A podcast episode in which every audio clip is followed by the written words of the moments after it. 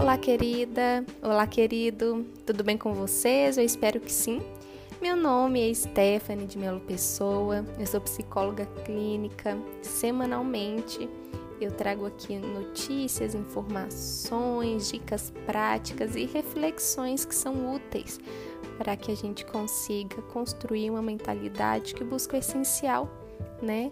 No mundo de tantos excessos. Muitas vezes a gente fica perdido, né? O que, que eu preciso fazer? O que, que eu preciso entender?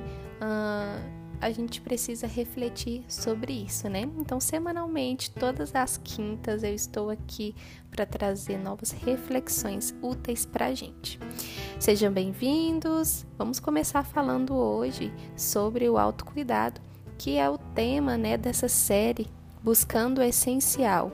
Nada mais essencial seria uh, do que a gente buscar o autoconhecimento. É fundamental nos conhecermos, porque assim a gente consegue entender o que é bom para gente, o que não é bom para gente, quais são os desafios, o que, que é importante né, para cada um de nós, né, como a gente vai se relacionar a partir desse entendimento, né, de quem nós somos, como nós funcionamos, quais são os nossos padrões, aspirações, interesses, a gente também consegue diferenciar os outros, entender que cada indivíduo tem sua peculiaridade, né?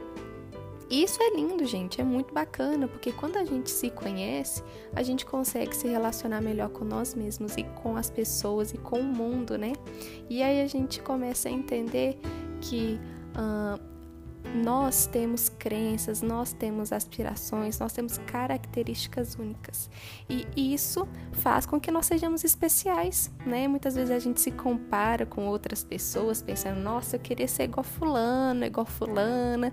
E, e é importante, né, que a gente tenha aí figuras, que a gente admira, que a gente busca aí como inspiração, mas ao mesmo tempo são pessoas completamente diferentes de nós, são histórias diferentes, né, momentos de vida diferentes. E a partir disso a gente começa a se cobrar menos, né? Entender que cada um tem o seu próprio processo, tem suas metas que são diferentes, né? Entre si. E isso é muito bacana.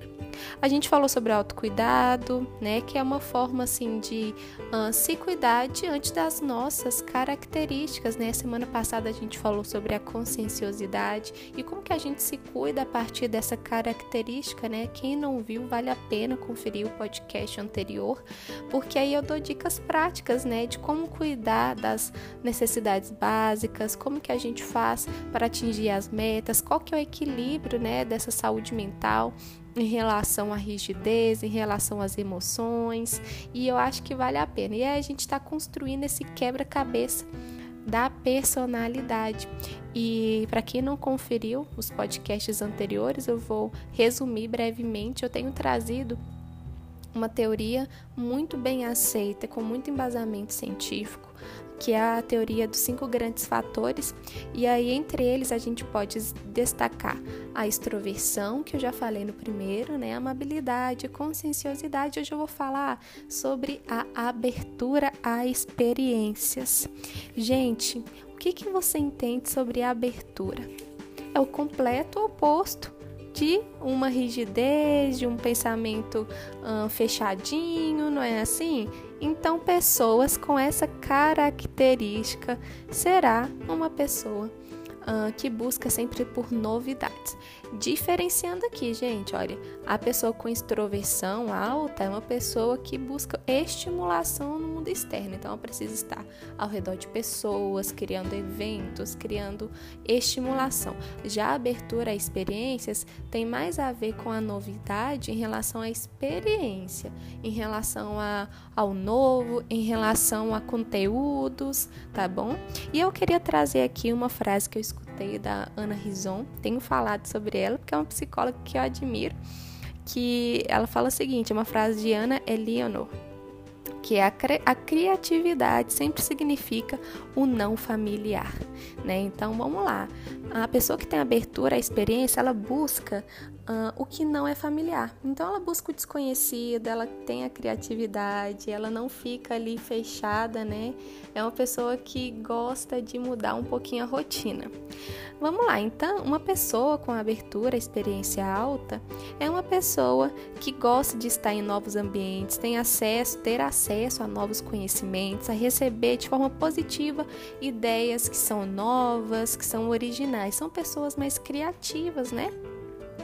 São pessoas que têm um perfil mais curioso, uh, imaginativo. São pessoas também que gostam de estudar bastante. São tão pessoas assim que são até consideradas intelectuais, né?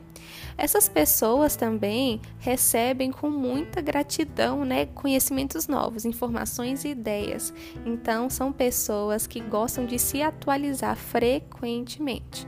São pessoas que acreditam na sua própria inteligência, na sua própria capacidade, né, na busca aí pelo novo. Também são pessoas que são flexíveis no pensamento, são pessoas que criam fantasias, não no sentido de sair, né, do real, mas no sentido de criar novas coisas, né?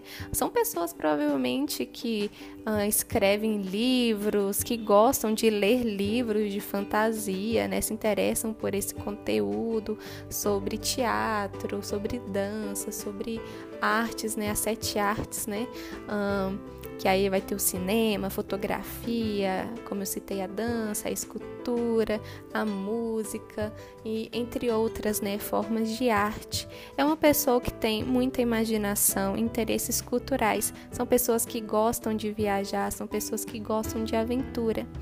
Uh, já a pessoa com baixa abertura, né, tendem a ser mais rígidas, são pessoas que gostam ali de uma rotina, não fogem muito daquilo.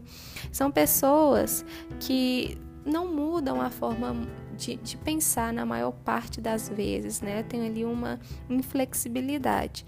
São pessoas menos robustas em relação às emoções. Como eu falei, a abertura tem a ver com essa questão da imaginação. Então, pessoas, são pessoas mais sensíveis, né? Assim, são pessoas que expressam suas emoções e têm interesse pelas emoções dos outros, a emoção, as emoções que são evocadas, né, em relação às artes, né, às ideias. E já a pessoa com baixa abertura são pessoas que ali têm uma dificuldade até de expressar e de ter essa sensibilidade às emoções que são evocadas né, diante dessas, dessas, desses encontros com o novo.